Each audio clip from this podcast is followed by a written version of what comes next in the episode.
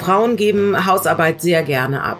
Und sie sind sehr froh, wenn der ansozialisierte, fürsorgegesperrte Mann sagt, okay, du stillst, dann putze ich mal die ganze Wohnung. Und da gibt's eben in der Tat noch was aufzuholen, weil Frauen haben sich schon lange an so männliche Strukturen, männlichen Gedankenwelten, Arbeitswelten angepasst.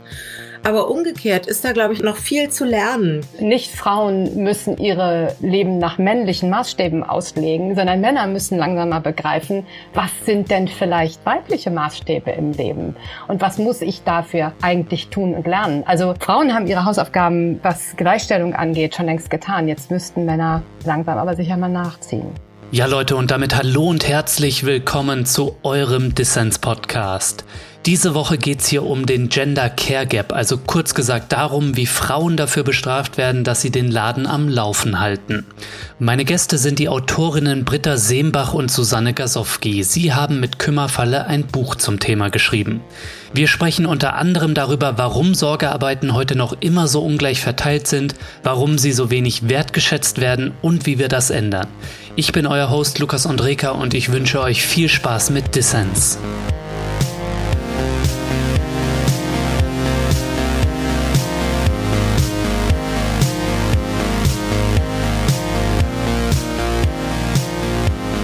Frau Seembach, Frau Gasowski, schön, dass Sie beim Dissens-Podcast dabei sind. Hallo, wir freuen uns auch. Wir freuen uns. Ja, wir sind zusammengekommen, um über das zu sprechen, was Sie beide die Kümmerfalle nennen. Und zwar, dass es noch immer vor allem Frauen sind, die sich um Kinder, Haushalt und Pflege kümmern und dass sie, weil sie Verantwortung für andere übernehmen, häufiger von Armut betroffen sind. Frau Gasowski, was läuft da eigentlich schief? Naja, da trifft Leben äh, oder Praxis auf Theorie. Das läuft ganz häufig schief. Wenn Paare zusammenkommen und sich entscheiden, gemeinsam eine Familie zu gründen, Kinder zu bekommen, dann machen sie das meist aus Liebe und ganz häufig auch so, dass sie sich vielleicht grob absprechen, äh, wie sie das ähm, organisieren wollen aber ganz selten im Detail, weil beide meist auf Augenhöhe sind. Also viele Paare, das war bei uns genauso damals, arbeiten auf Augenhöhe, leben auf Augenhöhe, entscheiden sich für Kinder. Und dann sind es Frauen, die mehrheitlich dann entdecken, dass sie äh, in dieser Falle feststecken, weil Frauen eben den Hauptteil dieser Sorgearbeit nach wie vor leisten. Über die Gründe können wir uns ja auch gleich nochmal unterhalten. Und irgendwann kommt der Punkt oder der Moment, wo sie sich dann umschauen und denken, oh Mist, wo bin ich hier hineingeraten und wie komme ich hier vor allen Dingen wieder raus? Ja, Frauen sind häufiger von Armut betroffen, weil sie in unserer Gesellschaft noch immer mehrheitlich die unbezahlten Sorgearbeiten übernehmen und auch die schlecht bezahlten Sorgearbeiten. Wenn wir mal Frau Seembach auf die unbezahlten Sorgearbeiten im Haushalt schauen, bei der Kindererziehung, bei zu pflegenden Angehörigen, wann schlägt denn das, was Sie als Kümmerfalle bezeichnen, eigentlich zu? Also wann geraten da Menschen, vor allem Frauen, die sich um andere kümmern, in die Armutsfalle? Ja, das ist eine tolle Frage, weil die Kümmerfalle ist äh, nicht etwas, in das Menschen freiwillig hineinlaufen, die ganz offensichtlich ist und jemand, der sich kümmert, weiß dann auch schon, oh, das ist schwierig. Die Kümmerfalle ist eigentlich eine Erwartung, dass jemand sich um andere Menschen kümmert, beziehungsweise kümmern muss irgendwann, wenn das dann ansteht. Und die Erwartung, das Kümmerfallige daran ist, dass erwartet wird, dass diese Arbeit unentgeltlich, unbezahlt geleistet wird, dass sie irgendjemand schon machen wird. Mhm. Und man merkt das oft erst, dass das eine Falle war, weil viele Menschen ja sehr gerne äh, Kümmerarbeit übernehmen und Verantwortung für andere übernehmen und das auch sehr glücklich macht. Das darf man ja nicht vergessen. Ne? Wir wollen ja nicht sagen, kümmern ist was doofes. Im Gegenteil, das ist äh, eine der erfüllendsten Aufgaben, Manchmal, manchmal auch nicht. Aber das Fatale an der Kümmerfalle ist, dass sie unter einer sehr, sehr dicken, ich sag mal jetzt gemein, Dreckschicht ist und dass man erst sehr, sehr spät merkt, dass man in ihr feststeckt, weil man eben sehr viel unbezahlte Arbeit geleistet hat und keine Gegenleistung dafür bekommen hat. Im Fall von einer Scheidung weder von einem Partner noch äh, in der Rente oder in der sozialen Absicherung. Also in dem Moment, wo diese Wirtschaftsgemeinschaft, nenne ich das jetzt einfach mal unromantisch, aufgekündigt wird, in dem Moment wird vielen Menschen, die sich gekümmert haben, klar, dass sie nicht ausreichend abgesichert sind. Und das Interessante ist, dass der Staat, der ein bisschen früher dafür gesorgt hat, mit dem Unterhaltsrecht, dass eben der, der mehr Fürsorge gearbeitet hat, einen Unterhaltsanspruch hat. Und das ist nicht mehr so seit 2008. Und das hat eine enorme Schieflage verursacht. Und das merken eben die Frauen jetzt erst in der Lebensmittel, weil das kann ich für uns auch sprechen, als das Gesetz geändert wurde, hatten wir sehr kleine Kinder. Mhm. Bei uns ist wirklich wichtig, sozusagen dieses Narrativ mal zu verändern und das äh, weit in die Politik zu tragen und zu sagen, was erwartet ihr hier eigentlich von uns? Ihr wollt, dass wir alle ein vermeintlich modernes, ich sag mal in Anführungszeichen, Leben führen und gebt uns einen gesetzlichen und sozialversicherungstechnischen Rahmen, der, der aus den 50ern ist, so ungefähr, wenn man es überspitzt formuliert. Und ähm, da einfach mal zu sagen, ja, ihr seid doch alle selber schuld, ihr könnt doch alle Erwerbsarbeiten und gebt doch die Kinder in die Kitas und so und dann schlechte Kitas bereitstellen. Da ist so viel im Argen. Da schließt sich der Kreis zu dem, was Sie eben noch gesagt haben, was läuft hier schief. Ne? Da fragt man uns besser gar nicht, weil dann sprengt das hier den Rahmen. Ja, ja, aber wichtig ist wirklich darauf hinzuweisen, es sind eben nicht die Frauen oder die Männer schuld, wenn sie in dieser Falle landen. Genau. Sondern diese Falle ist tatsächlich aufgestellt worden von der Politik. Und äh, wenn man sich darin befindet, dann hat man nichts falsch gemacht. Ja, man hat tatsächlich Verantwortung übernommen und Dinge gemacht, die notwendig sind, ohne die ein Miteinander überhaupt nicht denkbar wäre. Man muss aber sozusagen die Rechnung dafür selber zahlen. Und das ist einfach aus unserer Sicht zutiefst ungerecht. Und deswegen wenden wir uns natürlich auch damit an die Politik und sagen, nee, so Leute, so nicht. Mhm. Sie haben für Ihr Buch ja auch mit vielen Menschen gesprochen, haben jetzt vorhin schon erwähnt, dass Sie auch im Freundes- und Bekanntenkreis sich umgeschaut haben zum Beispiel. Aber welche Begegnung hat Sie denn nachhaltig beeindruckt und wieso bei Ihren Recherchen? Mich hat sehr beeindruckt die Begegnung mit einer Kollegin, die jünger ist als ich, aber auch mit zwei kleinen Kindern da stand, wo ich eben gestanden habe im Job, als ich zwei kleine Kinder hatte und die mir so ganz frisch vom Fröhlich frei von der Leber weg erzählt hat, wie sie das so mit ihrem Partner aufteilt und dass sie äh, sich halt mehr kümmern würde um die Kinder und deswegen nur noch Teilzeit zurückkommt und ihr Mann halt den Hauptjob hat, obwohl sie besser ausgebildet ist und mehr verdient als er. Mhm. Und sie das gerne macht, weil sie sich um ihre Kinder kümmern möchte, weil sie Lust hat, Zeit mit denen zu verbringen und ihre Mutter sei immer berufstätig gewesen, Vollzeit und das hätte sie als Kind als so unangenehm empfunden und sie hätte so viel vermisst, dass sie das ihren beiden Mädchen nicht antun möchte. Und diese Begegnung hat mich deswegen so beeindruckt, weil ich nämlich neben ihr saß und total nervös wurde und mich dabei erwischt habe, dass ich dachte, wow, das ist ja völlig gefährlich und das kannst du doch eigentlich nicht machen. Und bei dem zweiten Schritt habe ich dann gesagt, aber wieso denkst du das eigentlich? Das ist doch super, dass sie diese Verantwortung übernehmen will und wie schön, dass sie sich Zeit für ihre Kinder nehmen möchte. Warum denkst du jetzt genau das, was dir sozusagen selber ständig um die Ohren fliegt? Das war eigentlich eine Initialzündung, unter anderem auch, dieses Buch mit Britta zusammenzuschreiben. Mhm. Ja, bei mir gibt's auch ähm, mehrere. Äh, das eine ist halt wirklich das äh, Wahrnehmen, wenn diese Ehen in, in der Lebensmitte auseinandergehen, einfach äh, Freundinnen, Bekannte in dieser totalen Verzweiflung und eben in dieser existenziellen Not zu sehen, weil das immer sofort sehr deutlich wurde dass man in unserem Alter dann, äh, wenn man jetzt zum Beispiel Teilzeit gearbeitet hat, es gibt ja gar nicht so viele nur Hausfrauen und auch das ist ja völlig in Ordnung. Die meisten Frauen arbeiten ja Teilzeit dass die dann auf einmal einen Vollzeitjob irgendwo herkriegen müssen. Den gibt es nicht. Dann stoßen sie auf Altersdiskriminierung. Also das ist sozusagen, das passiert einfach ständig und immer. Mhm. Und das andere, was ich fast noch beeindruckender finde, ist eine Freundschaft mit einem jungen Paar. Die sind Mitte 30 und haben jetzt ein kleines Kind. Sie ist auch super ausgebildet, hat früher mehr verdient als ihr Mann. Kommt zurück zum Job nach einem Jahr und der Chef sagt, also das und das traue ich dir jetzt nicht mehr zu, das und das kannst du jetzt nicht mehr machen. Einfach aufgrund der Tatsache, dass sie jetzt Mutter geworden war. Hm. Und also sie sagte dann so wirklich richtig traurig, ich dachte, wir wären schon weiter. Und da ist mir das Blut in den Adern gefroren, weil ich das auch dachte. Und der Mann ist auch ein ganz engagierter Vater und sagte mal, ja, ich versuche mal ganz früh von der Arbeit nach Hause zu kommen. Ich sage, ah ja, super, dann um vier. Und er so, nee, um halb acht. und ich so, ah, okay, das ist deine Vorstellung, ne? Ja, dann macht er von halb acht bis halb zehn mit dem Kind rum. Aber das nützt natürlich nichts, weil sie ist um vier an der Kita und ihr Chef hat in der Tat den Eindruck, ach Mensch, früher war sie bis acht im Büro, jetzt geht sie um vier. Und das ist genauso, wie wir das vor acht Jahren schon beschrieben haben, in der Alles ist möglich. Und das fand ich wirklich, wirklich sehr traurig und entsetzlich. Gibt es denn auch persönliche Erfahrungen, die Sie mit ungleicher Verteilung von Sorge haben machen müssen und vielleicht auch äh, die Kümmerfalle? Hat das auch in Ihrem Leben eine Rolle gespielt und Sie dazu motiviert, dieses Buch zu schreiben? Selbstverständlich. Selbstverständlich, genau. Unser Satz dazu ist aber eigentlich immer, wir haben ja keine Befindlichkeitsliteratur geschrieben. Das ist kein Befindlichkeitsbuch, ja.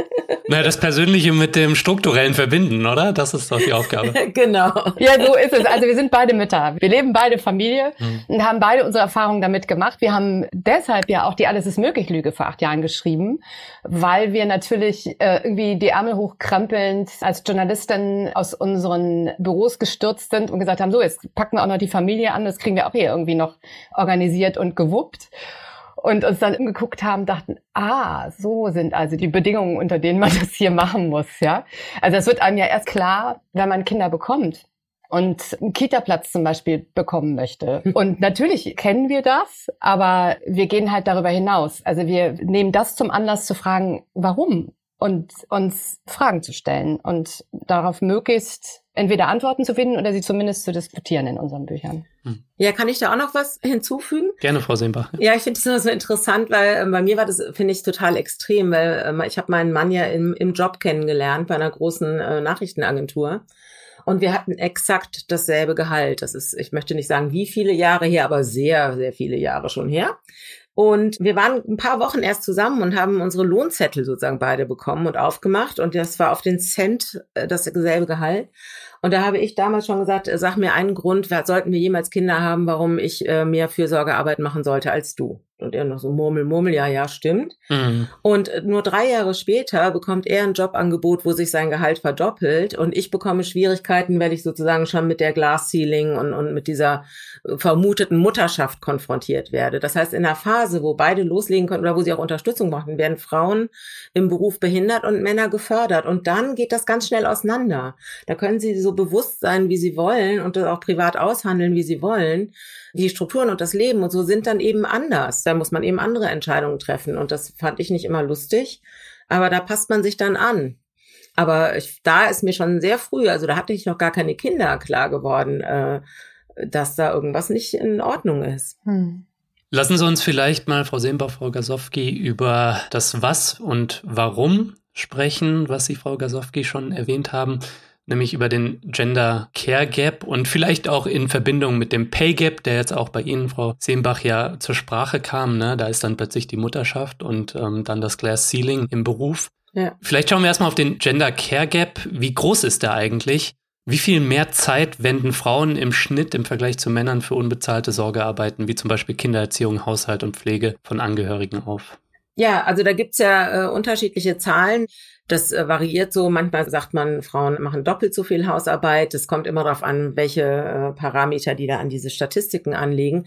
Aber der, der Unterschied ist, ist enorm wie gesagt, ich finde es immer ein bisschen schwierig, wie dieser Aufgabenkatalog definiert wird. Manchmal ist noch Ehrenamt dabei, zum Beispiel. Ja, ne? Ehrenamt ist auch noch toll. Genau, das wird übrigens ja auch noch erwartet. Ne? Da habe ich gerade so eine Twitter-Diskussion laufen. Genau, jetzt sollen wir uns auch noch ehrenamtlich engagieren, wo man dann irgendwann sagt, was denn noch bitte alles? und die meisten Leute machen das. Ich kenne sehr viele engagierte Frauen, ne, die wirklich sehr viel zu tun haben und tolle Ehrenämter machen. Genau. Genau, aber so eben, deshalb sind diese Statistiken, also die offiziellen Zahlen, die es da gibt, die haben wir im Buch. Das geht immer so um das Doppelte oder so mehr. Mhm. Es ist einfach so, dass das äh, dann immer noch stark bei den Frauen ist. Da müssen Sie dann die Zeitzeitquoten oder die Hausmännerquoten angucken. Die sind eben immer noch sehr gering. Wenn Sie jetzt ne, fragen, wieso betrifft das mehr Frauen? Die Zahlen sind, sind da eindeutig.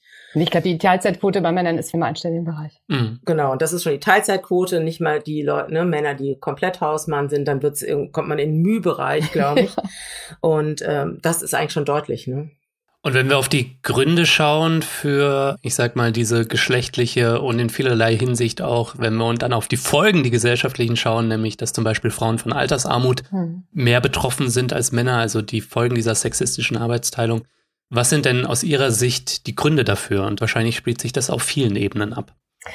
Ja, die Gründe, wir haben ja viele schon angerissen. Das hat etwas mit Verantwortung übernehmen zu tun. Also wer übernimmt die Verantwortung für diejenigen, um die sich gekümmert werden muss? derjenige oder diejenige, die dann diese Verantwortung übernimmt, die hat, da der Tag nun mal eben 24 Stunden hat und nicht mehr, eben tatsächlich oft nur noch die Möglichkeit, in ähm, Teilzeit zu arbeiten. Und Teilzeitarbeit bedeutet äh, weniger Verdienst. Weniger Verdienst bedeutet schlussendlich Altersarmut. Unsere Absicherungssysteme, unser ganzes Rentensystem ist auf Erwerb, basiert auf Erwerb. Und ähm, wer mehr verdient, bekommt auch mehr Rente. Punkt. Hm. Ne, auf einer anderen Ebene ist das ja auch so, dass äh, sagen wir ja auch, dass äh, Frauen sich auch gerne kümmern und dass wir auch finden, lasst sie doch bitte. Und das heißt nicht, dass Männer sich nicht kümmern dürfen, wollen oder das auch sehr gut können, sondern wofür wir plädieren, ist zu sagen, macht das doch nicht immer so absolut, denn das betrifft ja immer nur eine kleine Lebensphase. Also diese enorme Bindung und auch diese gegenseitige, auch körperliche Abhängigkeit von Müttern und Kindern ist ja nur in dieser Babyphase so, Baby- und vielleicht auch Kleinkindphase.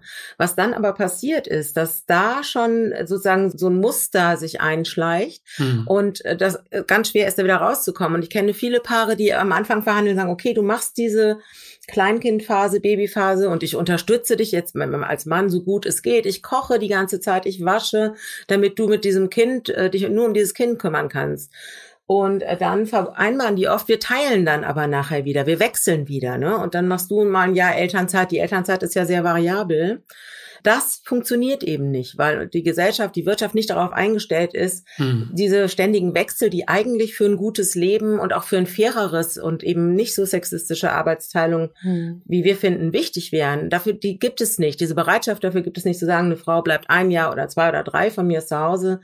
Da wird sofort eine Disqualifizierung angenommen, die unserer Meinung nach gar nicht so unbedingt so stattfindet aber dann ist die schon mal raus und dann will sie tauschen mit ihrem Partner, der findet aber keinen Arbeitgeber, der ihn dann nach drei Jahren mal irgendwie ein Jahr komplett freistellt. Ne? Wir brauchen so ein System von der Offenheit, was wir ja schon oft gesagt haben, so ein Wechsel zwischen ähm, Fürsorgearbeit und Erwerbsarbeit und auch nicht immer das eine total und das andere total, mhm. sondern ein viel größeres Bewusstsein dafür, dass das alles Arbeit ist dass die immer mal wieder in unterschiedlichen Lebensphasen stärker und weniger geleistet werden muss und da eine große Flexibilität für Männer und Frauen, da immer wieder zu wechseln. Und ich finde das interessant, weil in der Corona-Krise hat man das ja gesehen, dass man auf einmal ganz neue Arbeitszeit und Arbeitsmodelle haben kann. Das war ja bis vor zwei Jahren völlig undenkbar. Das Interessante ist nur, dass man ja auch gerade in der Corona-Krise gesehen hat, dass obwohl mehr Flexibilität da war, ja. äh, tatsächlich die Frauen immer noch die Hauptlast ähm, getragen haben der Vereinbarkeit. Mhm. Also selbst im Homeoffice, selbst wenn, wenn beide im Homeoffice gearbeitet haben, da gibt es eine ganz interessante Studie der Bertelsmann Stiftung dazu, war die Arbeit immer noch ungleich verteilt. Aber wichtig ist, Elternschaft ist nichts, was man ähm, in, in drei Monaten abhandelt oder in, in einem Jahr oder in drei Jahren. Elternschaft ist wirklich äh, ein Marathon, ist on the long run, ja. Also man begibt sich wirklich auf einen Weg. Und unsere Gesellschaft und auch unser äh, Wirtschaftssystem, unsere Idee von Erwerbstätigkeit ist auf diesen Weg überhaupt nicht vorbereitet. Hm. Und interessant ist, dass es ja eigentlich einen Anspruch seit mindestens 15 Jahren gibt an äh, Eltern, also Mütter und Väter, berufstätig zu sein, also ihre Stundenzahl immer weiter zu erhöhen, ihre Erwerbsstundenzahl.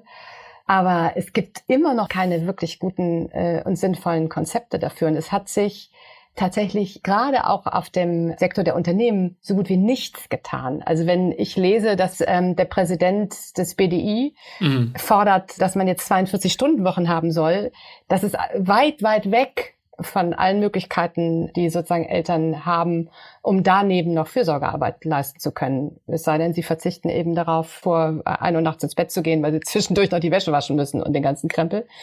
Und genau darauf vorbereiten, das fordern wir ja eigentlich schon seit acht Jahren. Ja, ja, das war wieder mal so eine absurde Forderung. Ne? Dabei ist genug Total. Wohlstand da, er muss anders verteilt werden. Und genau. ähm, wenn wir wirklich die Sorgearbeit, die ja Arbeit ist, wenn wir das wertschätzen, dann äh, brauchen wir auch ähm, andere Arbeitsmodelle, kürzere Vollzeit. Ähm, Jetzt droppe ich hier tatsächlich das erste Mal im Podcast, dass ich bald Vater werde. Herzlichen Glückwunsch. Super, super, super. Dankeschön. und ich erlebe das mit meiner Freundin. Also wir haben perfekte Startvoraussetzungen für 50-50 und wir wollen das auch durchziehen, ja, weil ich möchte das auch, ähm, mhm. ja, für mein Kind da sein, Erziehungsarbeit machen. Und wir erleben da aber jetzt oder sie vor allem auch schon, wie dann zum Teil gesagt wird, ähm, Führungskraft in Teilzeit, uh, das genau. ist schwierig. Ähm, und ich bin mal gespannt, wie es wird. Und das wird natürlich mit vielen, vielen Konflikten ähm, einhergehen. Und ich will auch nicht sagen, dass das bei uns immer reibungslos läuft. Also wenn wir jetzt die Schwangerschaft anschauen und so, und das Thema Mental Load, da kriege ich oft genug zu hören. Kannst du dich auch mal bitte mitkümmern? Mal ein Hebammenbuch lesen. Ja, aber der, der Punkt ist vielleicht mal ganz wichtig, da noch einzuhaken. Der Punkt ist wirklich, schwanger zu werden, ist ja eine ganz starke Erfahrung und eine ganz körperliche Erfahrung, ja. ja. Mhm. Es ist aber überhaupt nicht schlimm, dass die eine das eben viel stärker spürt und natürlich natürlich viel stärker bedenkt, weil es einfach in ihrem Körper stattfindet, als der andere, ja. Es ist immer dann eine Frage des Bewertens. Und das war ja vorhin das, was wir, was wir ganz anfangs meinten mit, da treffen Theorie und Praxis aufeinander, ja. Und in kaum einem anderen Bereich trifft das so sehr zu, wie in der Gründung einer Familie. Mhm. Dann kommt eben sozusagen der Praxistest und den bestehen eben viele nicht. Und damit meinen wir nicht, dass viele Eltern sozusagen den nicht bestehen, sondern es besteht besteht einfach die Struktur nicht. Es bestehen die Arbeitgeber nicht. Es besteht die Kommune nicht, weil sie nicht äh, gute Betreuungsbedingungen anbietet. Also man sieht plötzlich, es ist ja tatsächlich immer noch so, dass irgendwie Kitas um 12, 16 oder was der Kuckuck wann schließen. Ja, und ähm, also alles Dinge, auf die man nicht so wirklich vorbereitet war, wenn man als Paar paritätisch antreten will. Ne?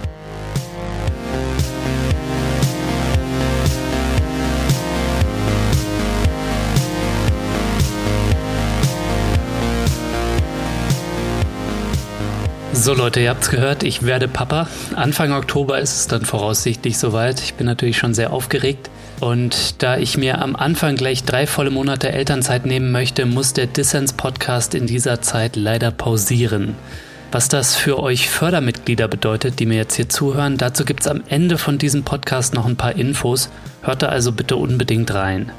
Übrigens, diese Woche verlose ich unter allen Fördermitgliedern auch das Buch Kümmerfalle von Britta Seembach und Susanne Gasowski. Wenn ihr also noch nicht am Start seid, dann überlegt euch doch, ob ihr jetzt eine Fördermitgliedschaft abschließen könnt. Alle Infos zum Buch und dazu, wie ihr bei Dissens mitmachen könnt, gibt's natürlich in den Show Notes und auf dissenspodcast.de.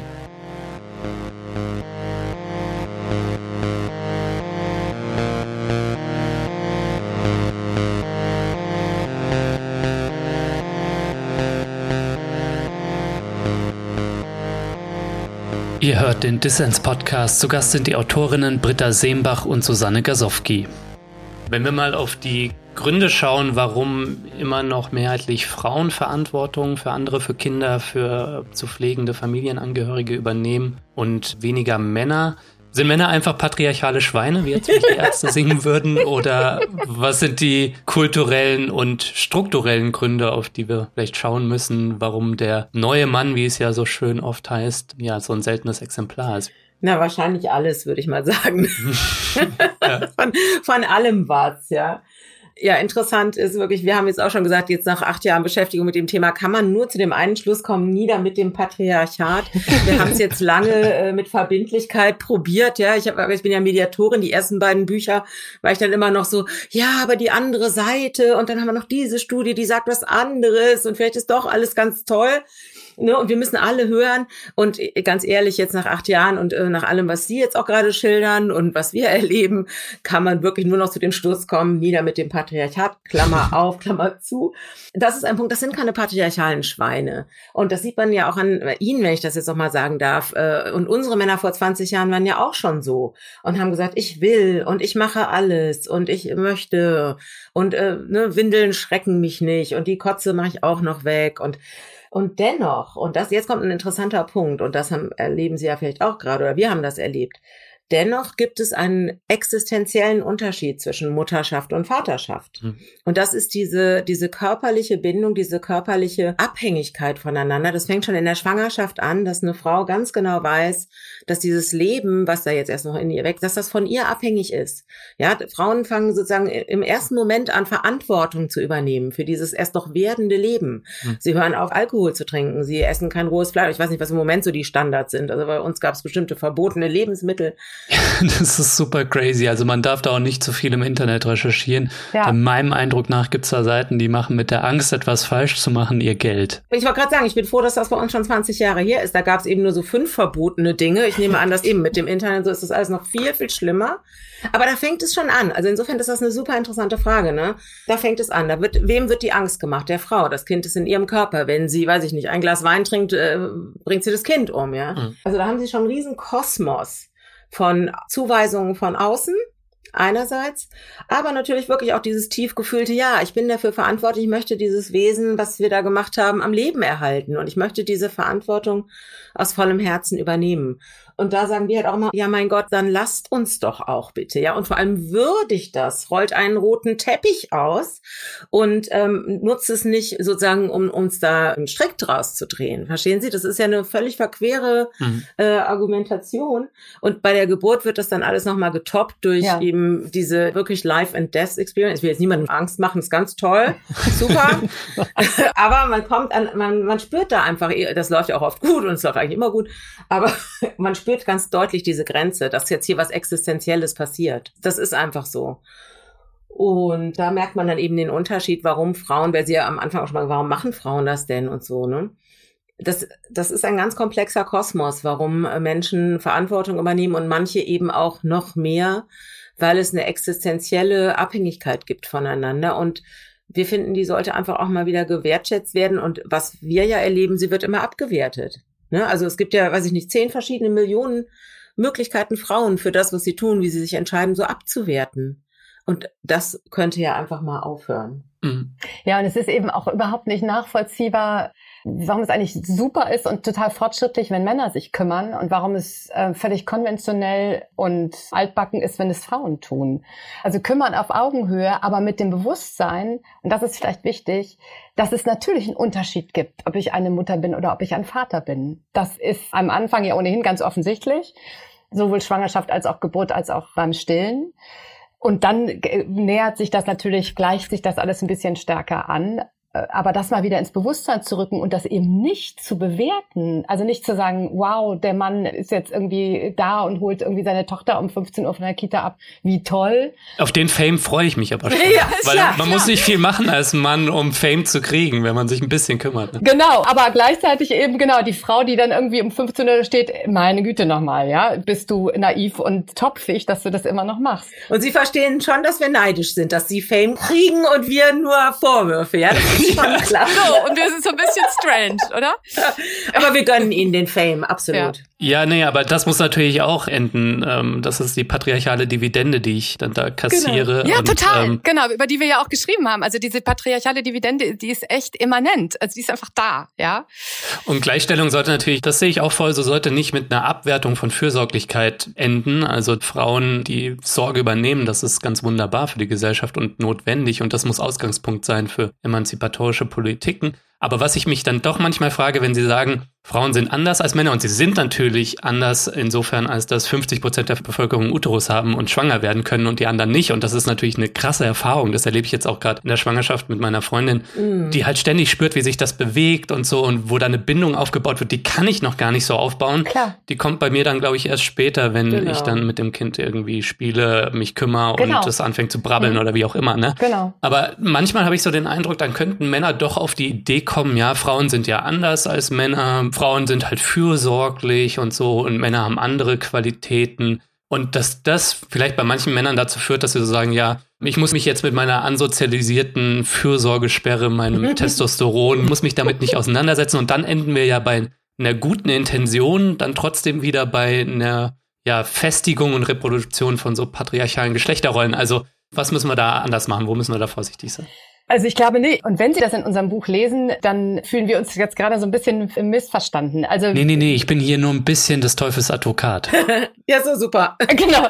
Also es ist tatsächlich logisch, klar. Ich, äh, eigentlich weiß das jeder. Jeder Mensch hat weibliche und männliche Anteile in sich. Und bei dem einen ist das eine mehr und bei dem anderen ist das andere mehr ausgeprägt der Unterschied zwischen Männern und Frauen, ob der wirklich jetzt einzig und allein nur aus dem Uterus besteht, sei wirklich einfach dahingestellt. Fakt ist, es ist ein Riesenunterschied, schwanger werden zu können und nicht schwanger werden zu können. Mhm. Nichtsdestotrotz ist es natürlich so, dass es Frauen gibt, die sich im Leben nicht vorstellen können, Mütter zu werden und ein völlig anderes Leben leben wollen. Und natürlich auch Männer, die sich nichts sehnlicher wünschen, als so Fürsorgearbeit übernehmen zu können und sich um andere kümmern zu dürfen.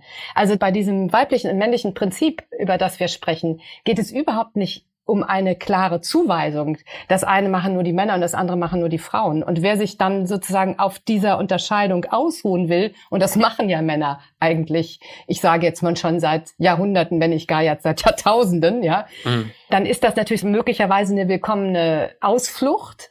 Aber es ist natürlich lange nicht das, was wir mit diesem Buch erreichen wollen. Mhm. Oder wir glauben, das Problem ist tatsächlich die unterschiedliche Bewertung von einem weiblichen Prinzip und einem männlichen Prinzip. Die Hierarchisierung, die Hierarchie, die darin steckt. Weibliche Eigenschaften die auch Männer haben können, sind eher negativ konnotiert, weil sie eine gewisse Schwäche gerieren, also eine, eine gewisse Nachgiebigkeit und Hingabe. Und männliche, eher männliche Eigenschaften sind positiver konnotiert. Mhm. Unser Ansinnen ist es eigentlich von Anfang an zu sagen, Beides ist für eine Gesellschaft gleich viel wert und unbedingt notwendig. Und beides muss auch in einer gewissen Folge äh, auch gelebt werden können. Ohne das geht es überhaupt nicht. Und da müssen wir hinkommen, auf äh, sozusagen diese Hierarchien aufzuheben und diese beiden Eigenschaften gleich zu bewerten. Und dann kann man anfangen, von da aus zu besprechen, ja, wie verteilen wir das eigentlich untereinander? Hm möchte ein großes Lob loswerden für dieses Wort, wenn Sie das erfunden haben. Ansozialisierte Fürsorgesperre. Ja. Das finde ich einfach großartig. Das müssen wir uns mal auf dem, äh, wirklich auf der Zunge zergehen lassen. Äh, und wir sagen, wäre ein fatales Argument zu sagen, lass doch die Frauen machen, weil die das besser können und weil die das wollen. Das ist ja viel komplizierter. Frauen geben Hausarbeit sehr gerne ab. Und sie sind sehr froh, wenn der ansozialisierte, fürsorgegesperrte Mann sagt, okay, du stillst, dann putze ich mal die ganze Wohnung. Hm. Ja. Da, da spricht überhaupt nichts dagegen. Es ist sehr viel zu tun, wenn man Babys und kleine Kinder hat. Und es ist geradezu ein Appell von uns hier, diese äh, Fürsorgesperre bitte aufzuheben, sondern im Gegenteil seine Fürsorglichkeit anzunehmen, aber genau hinzugucken, welche Art von Fürsorge ist denn jetzt hier gerade gebraucht. Das ist vielleicht ein interessanter Punkt. Ne? Wir, wir sind nicht gleich, wir können auch nicht das Gleiche in dieser in diesen Phasen, mhm. aber sich immer wieder zusammenzusetzen und sagen, äh, was, brauchst du gerade, was kann ich beitragen, was kann ich komplett übernehmen? Ja, ist ja auch so ein großes Thema, dass Männer helfen im Haushalt sage ich in Anführungszeichen, es geht nicht um Hilfe, es geht um Übernahme von Verantwortung totally. Mhm. Ja, dass man einfach den Kopf frei hat und sich nie wieder um Einkäufe kümmern muss oder nie wieder um saubere Klos. Mhm. Ja, sondern dass man einfach weiß, da ist ein fürsorglicher Mann und der macht vor allem Klos sauber. Der geht nicht nur mit dem Kinderwagen spazieren und sammelt seine Dividende ein. Es sei ihnen gegönnt, ja? Sondern da ist auch das Klo sauber gemacht worden.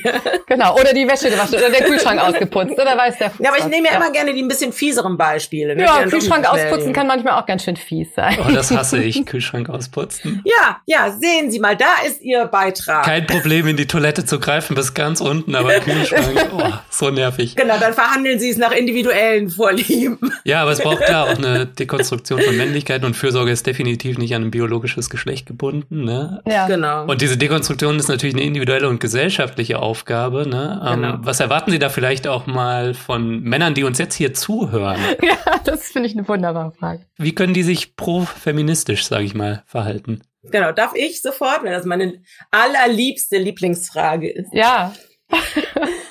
Wir fangen ganz einfach an. Es ist äh, einfach, aber nicht leicht. Wir erwarten von Männern, dass sie Frauen zuhören. Das ist äh, die Essenz eigentlich, dass sie richtig zuhören. Und da geht es eben nicht darum, äh, zuzuhören, zu sagen, mal, kannst du bitte mal dies und jenes machen und dann hat man das gehört und macht das, sondern das findet auf einer anderen Ebene statt, dass Männer Frauen verstehen lernen und sich wirklich darauf einlassen, wie wir ticken. Und da gibt's eben in der Tat noch was aufzuholen, weil wir schon lange mit so verschiedenen Rollenerwartungen konfrontiert sind und die ja auch äh, wirklich schön äh, erfüllt haben. Und umgekehrt ist es eben noch nicht so. Also Frauen haben sich schon lange an so männliche ich sag mal jetzt ungeschützt und mal einfach platt männliche äh, Strukturen, männliche Welten, Gedankenwelten, Arbeitswelten angepasst. Hm. Aber umgekehrt ist da, glaube ich, noch viel zu lernen. Also zum Beispiel so eine Frage, wie geht's dir gerade? Äh, wie geht's dir mit unserer Arbeitsteilung? Was liest du gerade? Welche Bücher kannst du mir empfehlen? Ja, welche äh, feministischen Gedanken hast du oder was? Ne, womit beschäftigst du dich? Über welche Künstlerinnen möchtest du dich mal mit mir austauschen? Das klingt jetzt ein bisschen komisch vielleicht, aber all das äh, trägt dazu bei, dass man wirklich mal grundsätzlich Mann jetzt mit zwei N geschrieben äh, wirklich Frauen mal versucht richtig zu verstehen. Wie leben die? Womit werden die konfrontiert? Wie fühlen die? Wie denken die? Äh, und was kann ich dazu beitragen, um genau diese zementierten Geschlechterrollen und Stereotype aufzubrechen? Auf einer ganz tiefen Ebene. Mhm. mm, das ist, glaube ich, ganz wichtig, weil äh, das, was äh, Britta gerade angedeutet hat, Frauen setzen sich mit ihrer Rolle seit Jahrhunderten auseinander, zwangsläufig. Ja, weil sie erstmal überhaupt auf Augenhöhe kommen mussten. Und ein Schlüssel lange Zeit bei Frauen ähm, war dieses Gefühl, wir kommen dann auf Augenhöhe, wenn wir erwerbstätig sind, ja, wenn wir die gleichen Rechte haben wie Männer, wenn wir die gleichen Pflichten haben, wenn wir die gleichen Aufgaben übernehmen. Und das hat dazu geführt, wir kennen alle Simone de Beauvoir zum Beispiel oder die ganzen, ganzen französischen Feministinnen, die gesagt haben, du machst dich zur Sklavin, wenn du Kinder bekommst, wenn du Familien gründest. Ja, also ein wirklich gleichberechtigtes Leben ist nur möglich, wenn du berufstätig bleibst, äh, wenn du dadurch gesellschaftliche Teilhabe hast und zum Beispiel auf eine Familie verzichtest. Deswegen gibt es sehr, sehr viele Frauen, auch gerade aus den 60er, 70er Jahren, die dann auch keine Kinder bekommen haben. Und das, was Britta jetzt gerade angedeutet hat, das wäre jetzt an, wirklich angesagt. Nicht Frauen müssen ihre äh, Leben nach männlichen Maßstäben auslegen, sondern Männer müssen langsam mal begreifen, was sind denn vielleicht weibliche Maßstäbe im Leben?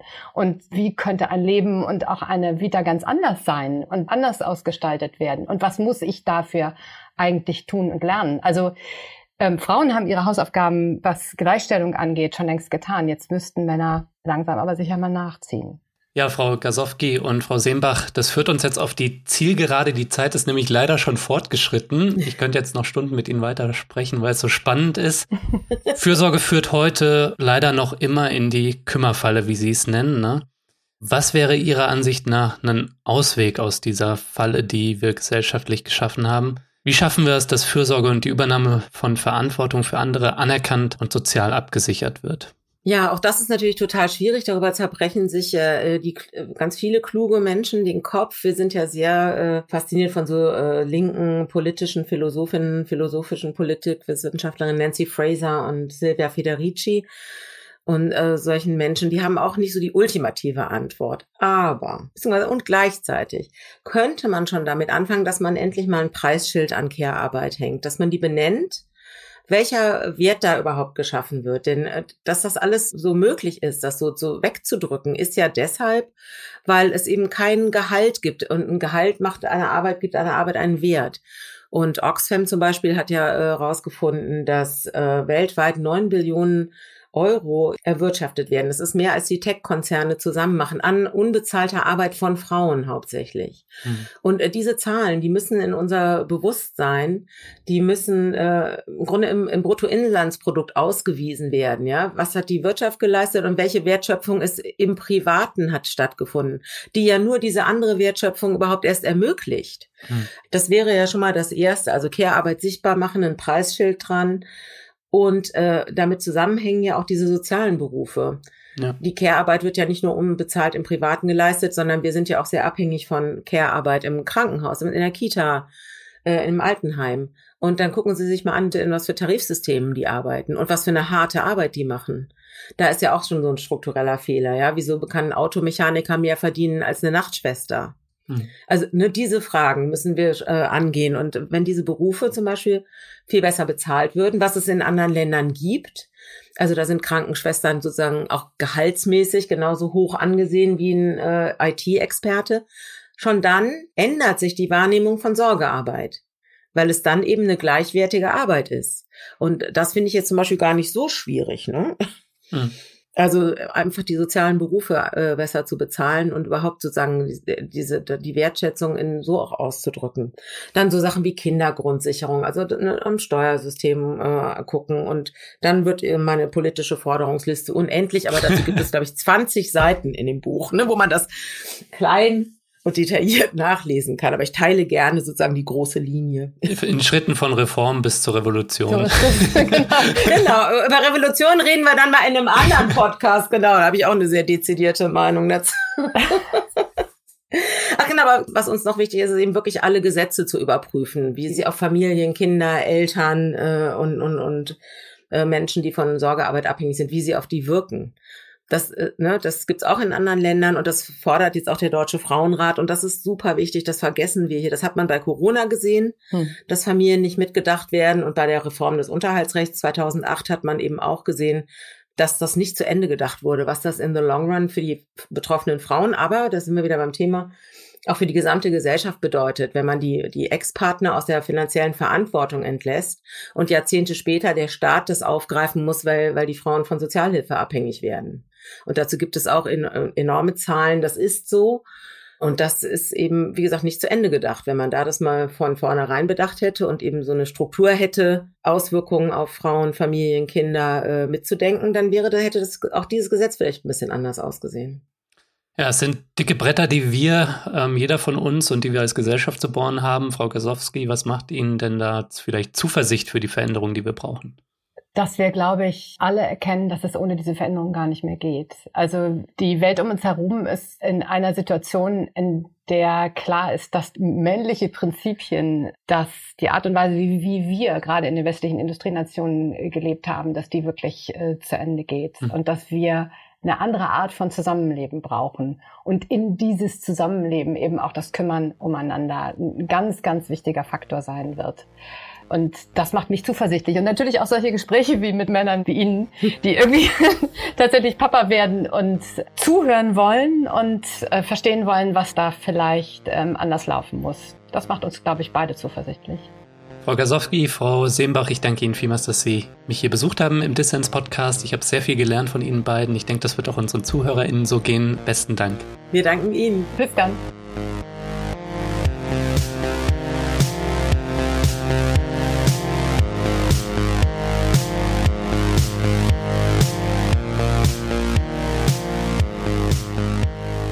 Ja, das war der Dissens Podcast für diese Woche. Schön, dass ihr dabei wart. Meine Gäste waren die Autorinnen Britta Seembach und Susanne Gasowski. Wenn ihr euch für sie oder ihr Buch Kümmerfalle interessiert, dann schaut mal in die Shownotes, da findet ihr alle wichtigen Infos. So, und jetzt muss ich an dieser Stelle noch ein paar wichtige Hinweise loswerden. Zum einen für die ZuhörerInnen, aber vor allem für die Fördermitglieder vom Dissens Podcast. Erstens, nächste Woche macht der Podcast Sommerpause. Ihr bekommt dann eine Folge von der Was tun Crew auf die Ohren. Danach gibt's dann wieder wie gewohnt Dissens zu hören. Okay, und zweitens, Let's Talk Daddy Time. Also, wie ich bereits sagte, etwa ab Oktober bin ich für drei Monate raus, komplett, um mich zum einen um das kleine Scheißerchen mitzukümmern, aber natürlich auch, um mich an meine Vaterrolle zu gewöhnen. In dieser Zeit gibt's keinen Dissens-Podcast. I'm sorry, aber so ist das nun mal Baby First. Und jetzt zum Eingemachten für euch Fördermitglieder da draußen. Ursprünglich war es mein Wunsch, dass eure Mitgliedschaften auf der Förderplattform Steady für die Zeit meiner Abwesenheit automatisch pausiert und dann wieder aktiviert werden, wenn ich zurück bin. Leider ist das aber nicht möglich bei Steady, was ärgerlich ist, aber damit muss ich umgehen und damit müssen wir jetzt umgehen. Und folgende Idee habe ich. Ich würde gern eure Steady-Erträge, die in meiner Elternzeit auflaufen, in der ich ja auch Elterngeld bekomme, die würde ich gerne an gute Organisationen aus dem linken oder progressiven Spektrum spenden. Ich weiß noch nicht genau an wen, aber da fällt mir oder euch bestimmt was ein.